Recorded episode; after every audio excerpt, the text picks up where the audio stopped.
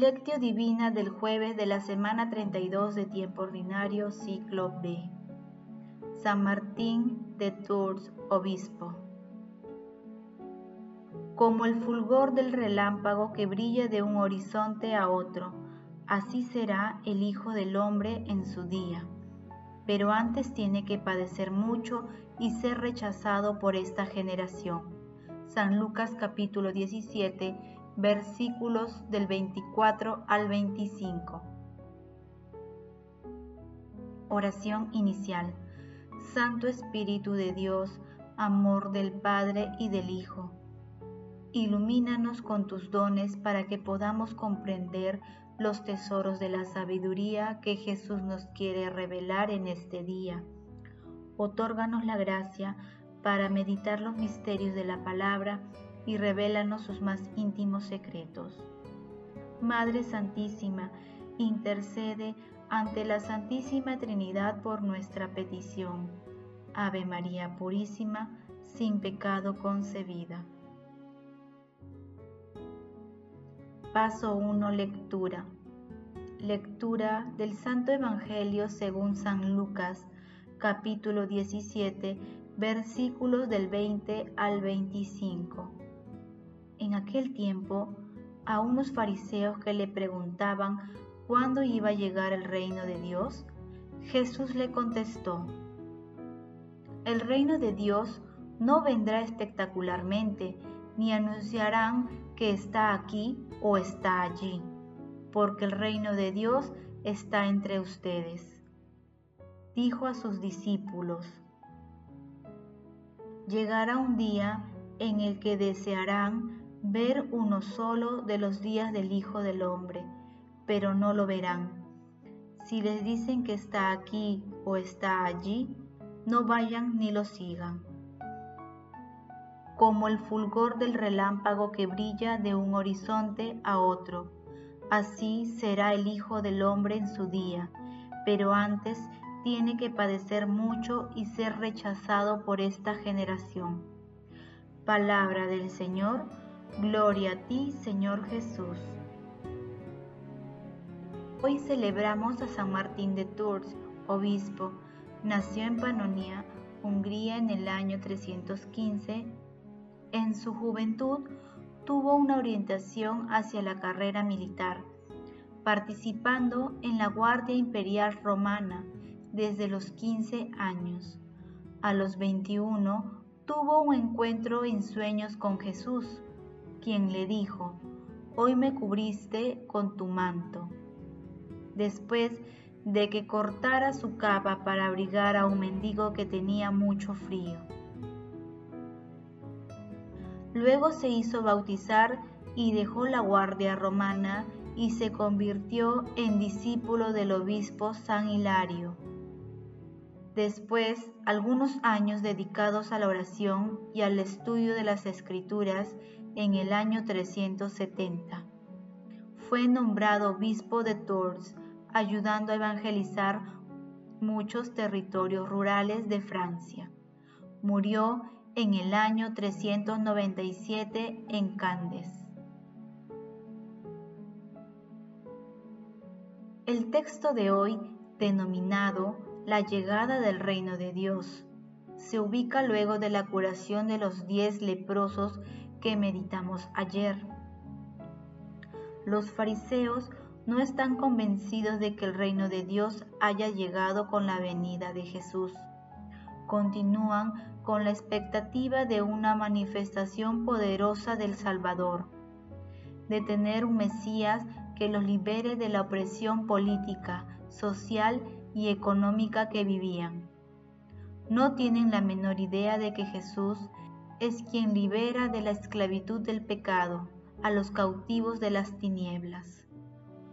Ante esta realidad, Jesús les responde que el reino de Dios está presente y activo, que no hay que buscarlo en el futuro, sino hoy y dentro de nosotros, que no equivale a un espectáculo multidinario como el que convocan los artistas, deportistas y otras personas de la actualidad,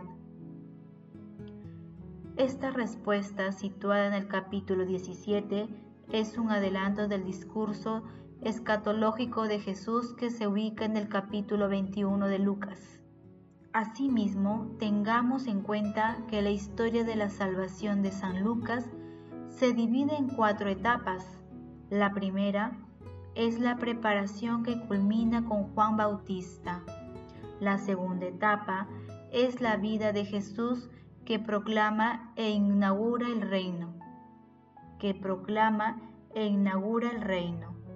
La tercera es el reinado del Espíritu Santo, etapa en la que nos encontramos y que es el tiempo de la iglesia.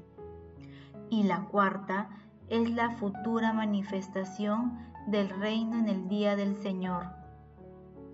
Como el fulgor del relámpago que brilla de un horizonte a otro, así será el Hijo del Hombre en su día.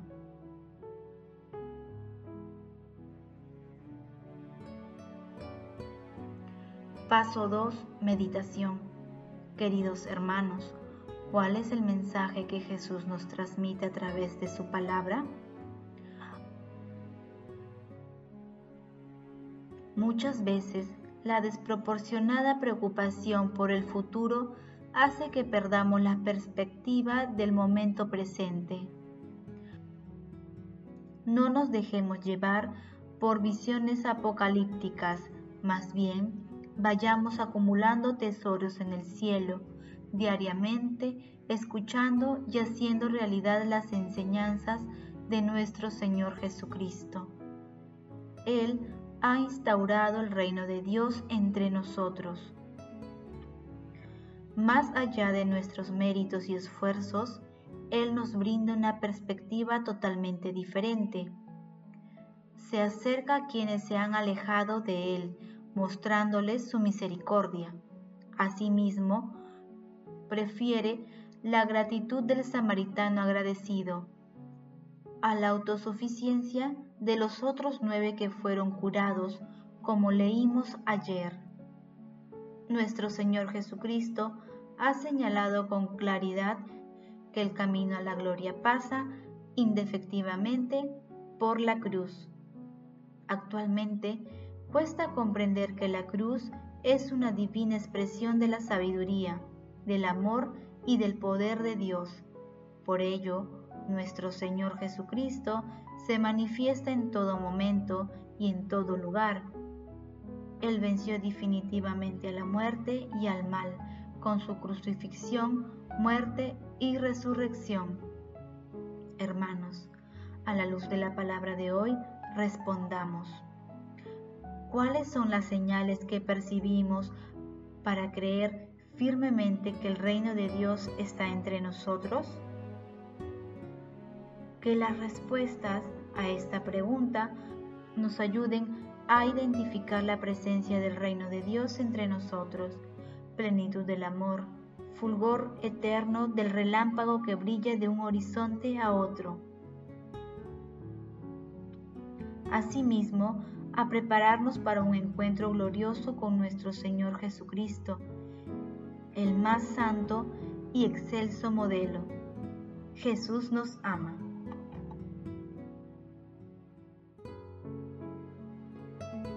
Paso 3. Oración. Padre eterno, que fuiste glorificado con la vida y la muerte de tu obispo San Martín de Tours, renueve en nuestros corazones las maravillas de tu gracia, para que ni la vida ni la muerte puedan apartarnos de tu amor. Amado Jesús, tú quieres que vivamos de acuerdo con tus enseñanzas y criterios divinos. Concédenos la gracia de realizar cotidianamente y en tu santo nombre las obras de misericordia espirituales y corporales que testimonien la presencia del reino de los cielos entre nosotros.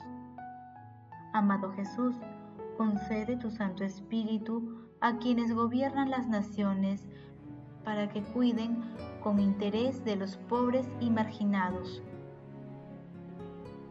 Amado Jesús, otorga a los difuntos la fidelidad de formar parte del reino de los cielos, en compañía de nuestra Santísima Madre, la siempre Virgen María, de San José y de todos los santos. Madre Santísima, Reina de los Ángeles, intercede ante tu amado Hijo por nuestras peticiones. Amén.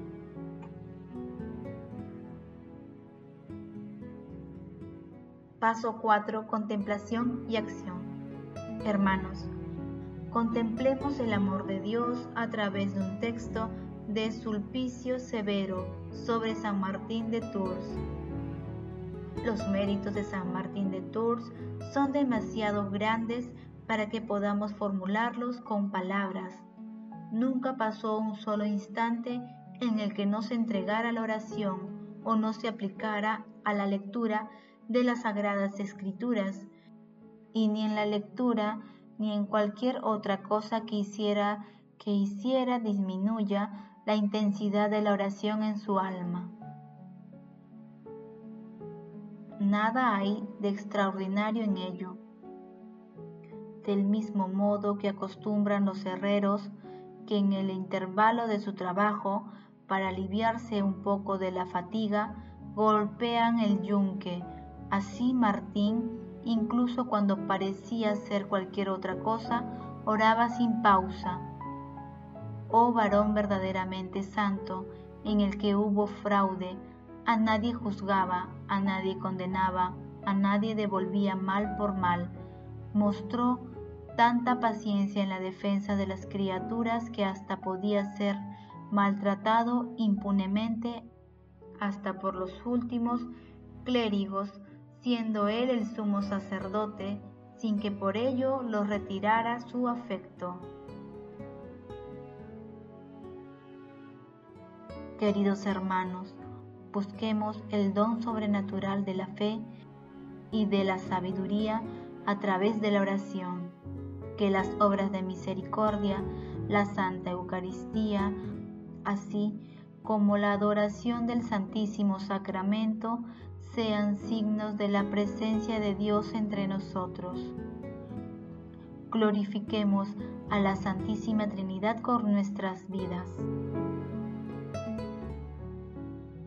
Oración final. Gracias Señor Jesús, porque tu palabra nos conduce por caminos de paz, amor y santidad. Espíritu Santo, ilumínanos para que la palabra penetre a lo más profundo de nuestras almas y se convierta en acción. Dios glorioso, escucha nuestra oración.